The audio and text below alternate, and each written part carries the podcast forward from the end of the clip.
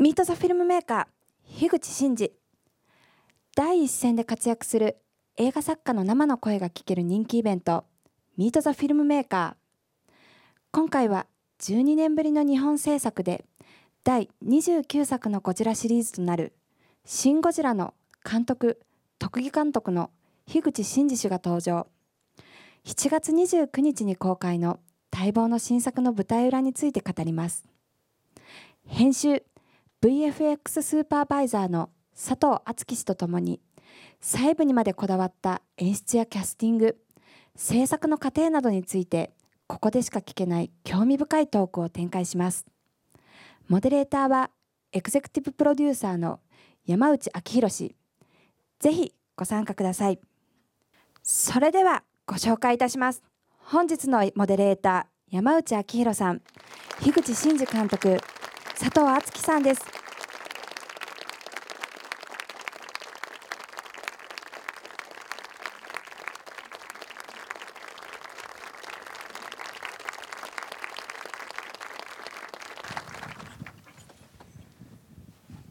シン・ゴジラでプロデューサーを務めました山内と申します。はじめましてよろしくお願いいたします。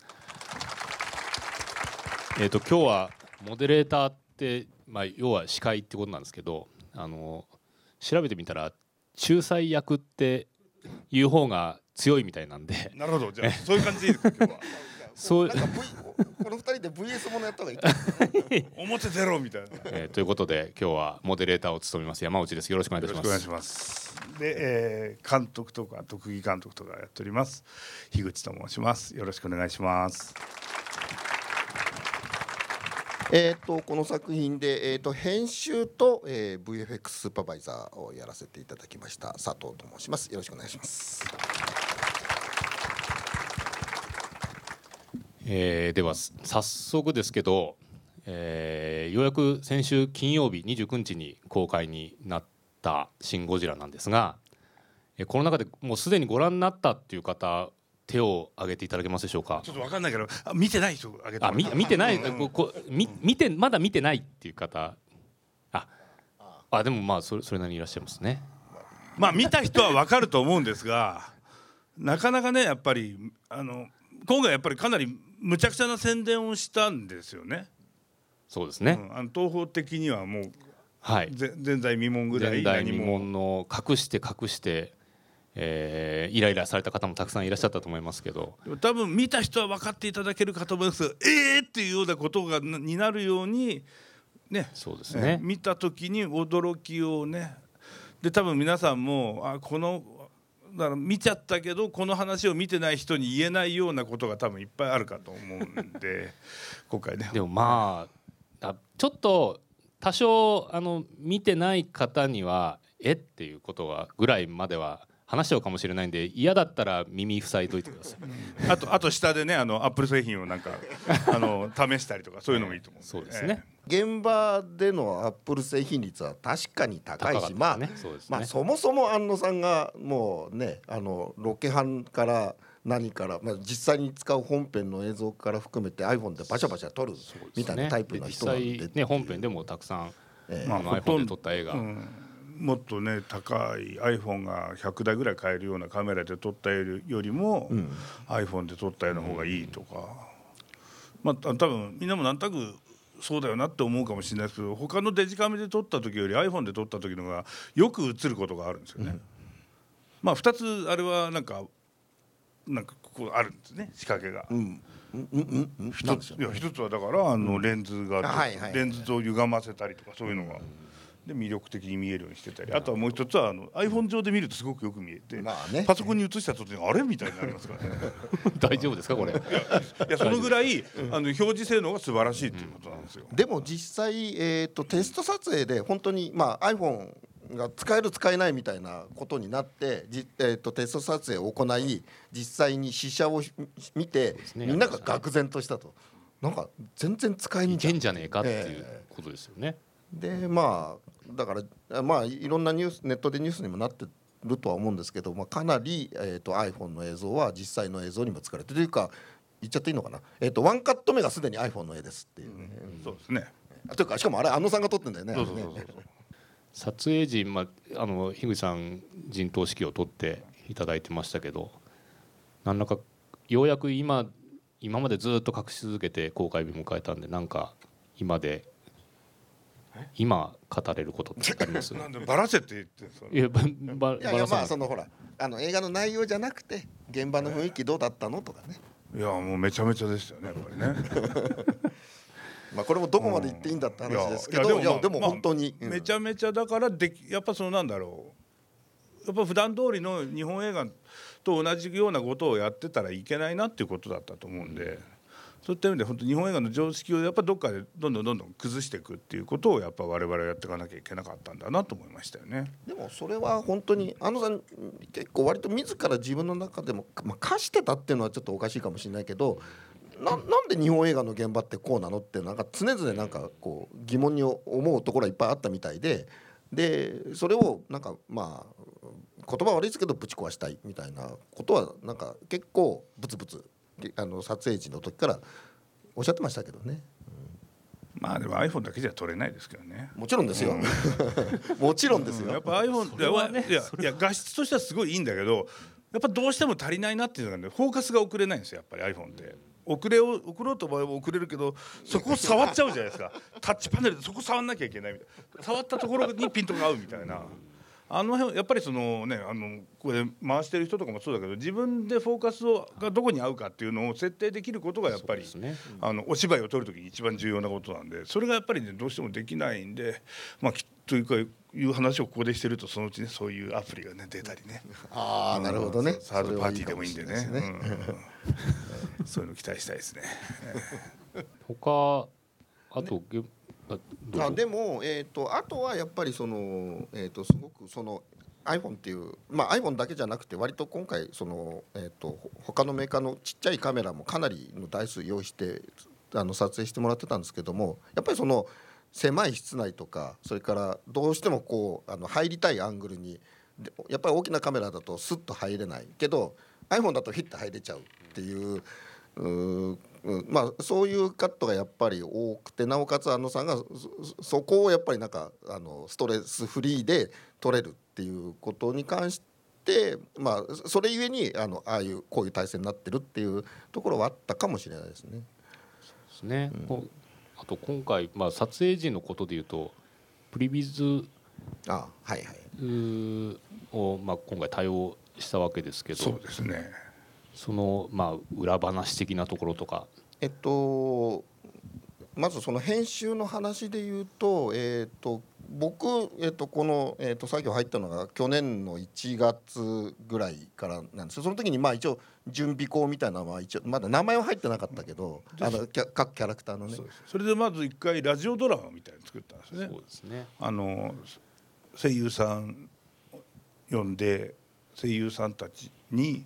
その全部のセリフをわーっと言ってもらってあれ3日ぐらいかけて撮ったんだっけ、ええなんかそれぐらいかけて撮ってで僕の方で、えー、とその、えー、といただいたデータを、えー、と取り込んで、えー、と絵はもちろん今まだないので全部新番号だけ 乗っけてあと柱の説明とがきぐらいはちょっと乗っけてで繋いでったんですけども当初その脚本が300ページぐらいあって。あもう絶対3時間超えだっていう。ね。みみんな言うわけですよ。いやいやあ我の々ももう誰一人信じなかったですからね、ええあのその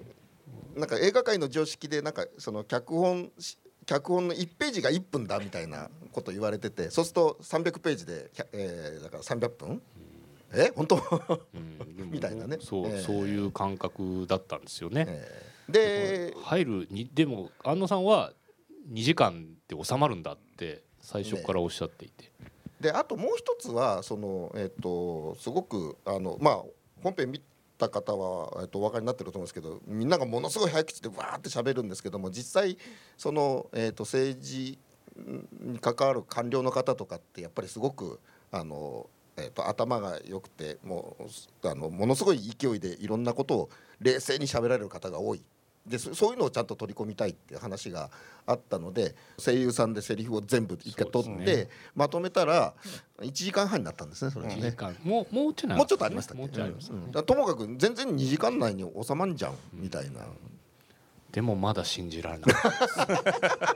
絶対3時間映画になったら僕会社クビになると思いましたから。ここまでここまで築き上げた まあともかくそれでえっとあの声だけ入ってるラジオドラマ版のラッシュっていうのはまあ完成してそこから、えっとえっと絵コンテそれからまあもうプリビズの作業も始まってたんでプリビズを入れたりそれからあのプリビズってそもそもみな皆さんお分かりになりますかね？わかります？あはいあのーまあえほとんどわかんないってことですね。一応ちょっとプリビズとえっとじゃあはプリティな。え違います。違いますえっと簡単に言うとえっと事前にえっと何つったらいいのかな。あのすごくラフな CG モデルでえっといろんなカメラアングルをえっと用意してえっとどんなどんなアングルでこの時にこんなセリフを喋らせようとかっていうのをえっときょあのすごくラフに作っておく。まあ映画の設計図みたいなことっていそうふうに言えばいいですかまあね。絵コンテの動画版みたいな、動く絵コンテみたいのあとやっぱりそのセットの広さとかこれでいいかとか、そその出物の範囲だったりとかそういったものを全部分かるように、だから最初だから本当ゴジラゴジラだったり自衛隊関係から始まって結果的にはまあ、そのけうん。ほぼほ普通ぼはねアクションシーンみたいなので組むことはよくあるんですけど、なかなか全シーンにわたってっていうのはで特にやっぱりその、まあ、ゴジラのと出るところは、まあ、もちろん当然あのあの後々 VFX に絡んでくるんで、えー、といろんな計画計画通りに作っていかなきゃいけないっていうのは当然なんですけどそれ以上にその今回あの会話劇で、まあ、2時間弱がすす、まあほまあ、ほとんどって言っちゃいけないけどかなりの量が会話劇で、えー、と映画が進行するってことで、まあそこを顔面プロレスですね。そうそうそうそうそうそうそこをどうこう面白く切り取っていくべきなのかっていうことでかなりいろんなディスカッションが行われでやっぱりそれもプリビズを作ってみようってことで、えー、と美術の方にお願いしてそのセット図セット図面というかセセットのデータそのまんまいただいてでそこにこう人間並べてもらってじゃあここから撮ろうかあそこから撮ろうかこのセリフの時はこの寄りなのかみたいなことをまあ散々事前にやってたと。ですね。もう私はあの会議室のシーンのプリビズって初めて見ましたけどね。あアクションシーン以外のああいうプリビズって見たことなかったですで全員キョンシーみたいにねおでこに役名が貼ってあっていや名札がこうやっていやあのまあさすがにその役の方を似せてモデル作るわけにもいかないんでまあ人間のモデルは全部同じにしといてここと背中とここかなに全部役名が書いてあるなかなかシュールなね 絵でしたけど。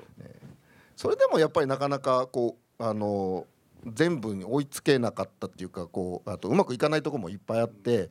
えー、とさ最終的に、えー、といくつかの、えー、と巨彩台の進化は、えー、とプリビズが追いつかなかったんで、えー、と劇団演出部っていうのが登場してあの いろんな人たち呼んで、えー、とセット図面に合わせてなんとなく机とか引いてもう人間あのあの CG で作る時間もうなくなっちゃったんで、えー、とあのみんな総出で人間並べてこっから撮ろうああそこから撮ろうみたいのを、えー、と実際のカメラで撮ってでそれでまた、えー、とそれをプリビズ代わりにしてたっていうこともありましたけど普通編集って、まあ、撮影が終わってまあ2ヶ月かそこらかけて、あのほぼほぼこんな感じですってやってあとはダビング待つだけっていう状態だったんですけど今回の編集っていうのは1年半ずーっとやってたって早かったですね参加がね。ええ。まあ、だあのかなり特殊なことになるだろうということで、まあ、佐藤さん本業は編集初めてですよね長編映画の編い集やそんなことはなくていやだってあお牛さんのガールムウォーズとかあれもあそうか、本業のねその CG はいまあ普段はえっとビビジュアルエフェクトの方がふえっとメインの仕事なんで。とあとその予告の、まあそうですね。うん。予告の演出って、まあ、予告の演出何かというと出来上がった映画だったりできてない映画の、うんそうですね。つなうん。材料をつないで、はい。そう面白そうに見せるというね、面白そうに見せるというのがまたミソでまあまあその話するとまた脱線するからやめよう。まあせっかくなのであのあずきさんにも来ていただいてるんでその CG 絡みのお話をあできればと、まあこ今回のまあシンゴジラにおける VFX のポイントというかなんかこここが新しいとか苦労したっていうとこあろなんかものそれで言うとえっ、とどこまで行っていいんだってやつなんですけど 総理のように。えっ、とあの束作戦に関しては、えー、と結構実はだから実刑が使えるむしろ使いたい。なので、えー、とあの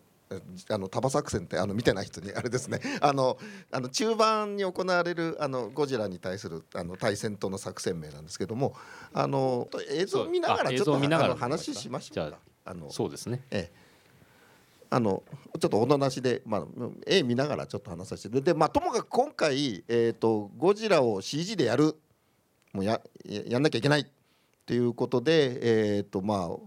そういう意味で言うと我々もまあ結構な覚悟でやらざるを得なかったんですけど、まあ、やっぱり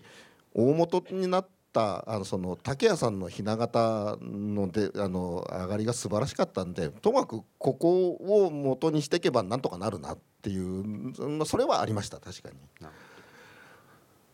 で、えー、とこれがその竹谷モデルを直接取り込んだだけの状態のこれは 3D スキャンでやるそうですねスキャンでで、えー、とこれもそれさらに色もそのままだからあれです継ぎ目とかありますもんね腕、はい。なんか。ちょっと一回止めてもらえますか？よいしょ、ここうん。はい、あえーちょいも戻れますでしょうか？ちょっとも戻れますか？はいはい、はい。はい、その辺で。ここここのところですね。なんでこれはだから本当にあの竹や雛形をそのまま取り込んだのが分かって雛形持ち運びしやすいように腕が取れるようになってる、ねえ。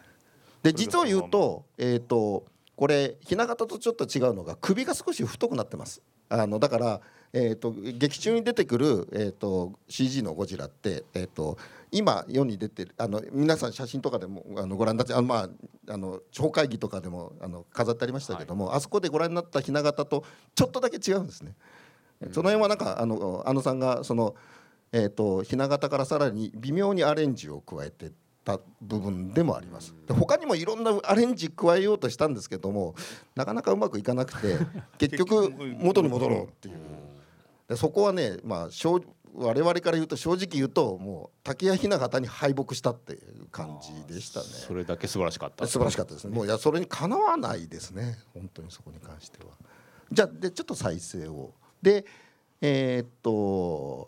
でじあじゃあその辺で止めといてください。で実際、えーっとえーっとともかく形状とかはこれでいこうっていうのが決まった上でいろんなディティールをさらに、えーっと加えていただいたのがまあこういう状態ですね。そのえーっと、えー記事とか読んだよ読んでらっしゃる方は分かると思うんですけど例のなんだっけニガウリの データあのデコボトとかそういうのをごごめんなさいゴーヤか。を、えー、と結構意識していろいろ再現してもらってるものですね。じゃあまた進めてください実際これぐらいのディティールを持ってます。でこれがえっ、とあじゃあその辺で一回止めてもらえますか。これがえっ、とまああのもう実際のあの要するに形状チェックってもうしててももう分かんないので、えー、と実際の背景に入れてみて実際のライティングを当ててどうなのかみたいなことをテこれストしてこれ別にあの竹谷さんの雛形を、うん。あのどっか展示機に持って撮ったわけっていうわけではございませんと。撮影なわけではない。というふうに見えるんだとしたらまあもうあの成功かなってとこなんですけどあの実際にえっとまああのうっすらボケてるのはあの例のえっと鎌倉の初上陸の時の下絵なんですけどもそこのそこのライティングに当てて一回テストで静止画を作ってもらったそれでもやっぱり多分ねあのこれでもチェックにならないなと思ったんで結局のとこ監督たちに見せたのはもう実際のシーンに入れてから見せないともうこれは分からんなっていう状態でしたね。はいじゃあまたそのまま。はい。こういう状態ですねで、えー、とこれがもうあの巷で今ニュース探してます。が止めてください。あのあの萬斎さんのモーションデータを、えー、と入れたものですね。あの多少加工はしあのサイクリックになるように加工はしてもらってますけどほぼほぼ萬斎さんのデータそのまモーションデータそのままかなと。で樋口ちゃんさっき言ってたあの四角いのはあれ全部リグを動かす時に使うああそこのアニメーターがうんうん。便利に使えるようにっていうやつですね。こういうその青いのとか赤いのとかうんこういうそうそういうツールをこういじってこうアニメーションが動かせるようにしてあると。おへそのところもやっぱりそういうことなんですか？あれだから腹がこうへこんだり出たりとかそういうことをやるためだと思う。で実際えー、とかなり、えー、と細かくいろんな筋肉いあのマッスルを入れたりいろんなことをやったんですけども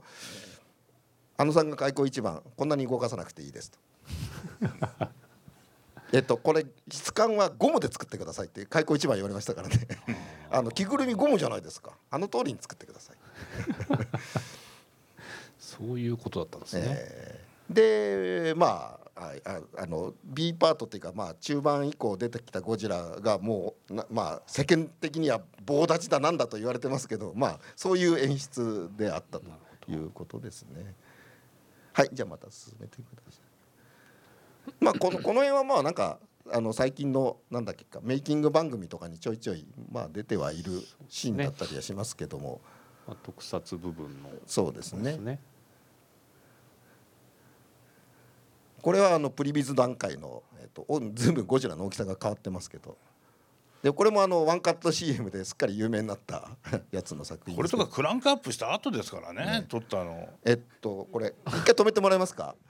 えっと話出たの10月去年の10月ぐらいだっけ、うん10いやいやいや年末11月12月、うんうん年末あ年末。じゃあ年明けてた？うん。うん。年末に話が出て撮ったのは年明けですから、ね。あの最初、えー、とへ撮影が終わってしばらくの間全然違う絵がはさはまってたんですけど突然安野さんが、えーと「こういう絵がいいな」って言い始めてで慌てて撮影しに行って、だから一応一応110メーターぐらいの高さの煙突なんですよねあれ、えーちょうどええ。ちょうど大きさも合うんでこれ目標に撮ればいいんじゃないかみたいな話になり、ってところでですね。川崎と横浜の間ぐらいにあるええ。焼却場まで取りえーまに行って、たあのマニアの方は調べていただければすぐ見つかると思いますけど あの聖地巡りをしていただければ。これとか本当煙突をマーカーにしてそうですね。というかやっぱりカメラマンもそのなんか目標がないとわからないんで、まあそうでねえそういうのがなででその焼却炉の煙突をずっと探いいのないかって探してたんですけどちょうどいいのがこれだったっていう。聖地巡りで撮影をされる時は十分にお気をつけてください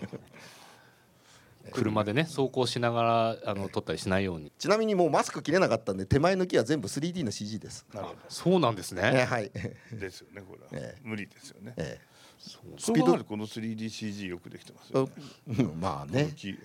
やあのスピードツリーなんだけどね、ええこれはいいじゃないですかねええ。あすみませんまたすせ まあ専門用語ですけど。もうあとで空撮じゃないですよね。ええ、だから空撮でさすがにこのビルのあビルじゃないマンションの間は飛べないんで最初すごく高さも無理無理ですね。はいはい。高さ制限がありますはいからね、はい、でそもそもそんそんなこの間をね空撮では撮れないんで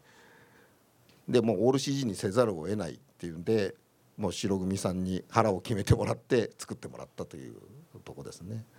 あと戦車も結構 CG なのかどうなのかみたいなことが非常に多いんでなんかまあこれこの兵器関連は、えっと、かなり CG 率高いんですけど実際に撮ってるものも撮ってるのもありますだからその辺も含めてどれが本物かどれが CG なのか見分けつつ何度も見ていただけるとありがたいかなっていうね。で意外にこのカットも、えー、と実は言うとその高さ制限でこのアングルに入れなかったんですよ。要は、えーとあの何つったらいいのかなあのプレビズでこういうアングルに入ってたんですけど、えー、とどうしてもこういいいい高さのところがないんで、えー、と実を言うとバックのあのあの背景は、えー、と一部スチールほぼ CG でその上に実際のマンションの写真をこうやってパース合わせて貼り込んでったっていう面倒くさいことやってます。ガチガチにモデルを組んでるわけではないあのえっとモデルじもともベースになってるモデルは実はそのえっとあのセスナであのえ今回実を言うとそのえっとなんなんごめん名前忘れちゃった。航空測量ええっていうあのえっとこのかえっと多摩川一帯を写真バーってともかく大量に撮ってそこからモデルを起こすっていう作業をしてるんですけども、航空写真で。でそれをベースに、えー、と一回モデルモデルになってるんですけどそのままじゃちょっと使えなかったそれが最初にあの写真が貼られる前のあのうねうねしたちょっと戻してもらえると。はい。最初に出てくる。あえーはいこれ。ですはいこの見てもらうと分かると思うんですけどかなりとろけてますよね。そうなんですね。でこのまんまじゃ使えねえなっていうことだったんですけどまあここにじなんか人工知能が考えたビルみたいな。まあそこに実際のテクスチャーをまあ貼り込んで、えーだからテクスチャー貼る分にはあのぐらいのうん、解像度でも大丈夫。大丈夫っていうことですね。でまあこれはそんなにカメラ動き回ってたわけじゃないんで、えー、とまだ整理してるんですけどこれ回り込むとなるとまあ多分またちょっと別なこと考えなきゃいけないかなとかっていうのはありましたね。ちょっとまあえっ、とまあまだ公開中であの見せられないものがいっぱいあるんで、えー、と今回はこれぐらいまでしか持ってきてないんですけど、まだ3日目ですからね、えーあれとかこれとかそれとかいっぱいあるんですけどね。見せたいものは。一応こんな感じこんな感じはい。CG, CG でのチャレンジではい。一番苦労したところって何です？総監督の安野さんが何を考えているのかっていうのを引き出すのが一番難しかったっていうね。技術的なことじゃない。技術的に技術的にはこうやればいろいろクリアできるだろうなみたいなポイントは、まあ、いくつかあったんですけどもただその演出的に何をやりたいのかなっていうのが見えないところも、まあ、結構あって。なので、えーとまあ、こういろいろこう、えー、とあのいいろいろ出すと違う答えが返ってくるみたいなこともよくあったんですけれどもともかく見せて何考えてるかを引き出してあでこっちへこう持ってきゃいいのねみたいなことをやり取りしながらだんだんそのカットを仕上げていったみたいなことは多々ありました。まあ好き嫌いが激しいですからねそうですね。いや実生活的にね はいはいはい食べ物とかほとんどねはい。その話ですか？いやだだだけどそういった時に結局食べないってなるわけですよ。まあまあまあまあうんまあまあはい。これ食べれますか？食べれませんってなったらそこでアウトなんですよ、だから結構やっぱり映画の OKNG もだんだんそれに近くなったから、我々ねやっぱ美味しそうだから食べちゃおうかってあるじゃないですか、いや食べたことないけど美味しそうだから食べちゃおうとかね、えいやだからこの人の好みはまだわかるんですよ。あ脂っこい肉持ってくればあの食べてくれるよねとかね、まあいろいろんなのあるわけじゃないですか。カツ丼の上にねビフテキ乗っけたりとかおおすごいね。こんなの食べてみたかったんだよみまあたいなね、まあともかくご飯の上にねいろいろてんこ盛りにおかず乗っけるともうオッケーって言ってくれる人なんで。胃もたれしそうな感じ。ええええ。後先考えずね。まあ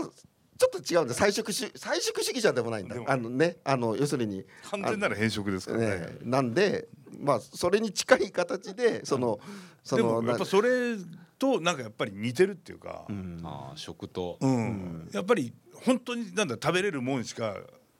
受け入れようとしないだからものすごいそぎ落としてるんですよねいろんなものを。だからあのまあそれはえっとあのさんよく言ってますけどやっぱり情報量をどうコントロールするかみたいなところで言うとそのあのご ごめんね。ごってに盛るんじゃなくてやっぱりむしろそぎ落とす演出の方が好きみたいですね。やっぱそこは。やっ。ぱねあの、オムレツはプレーンだって人ですからね。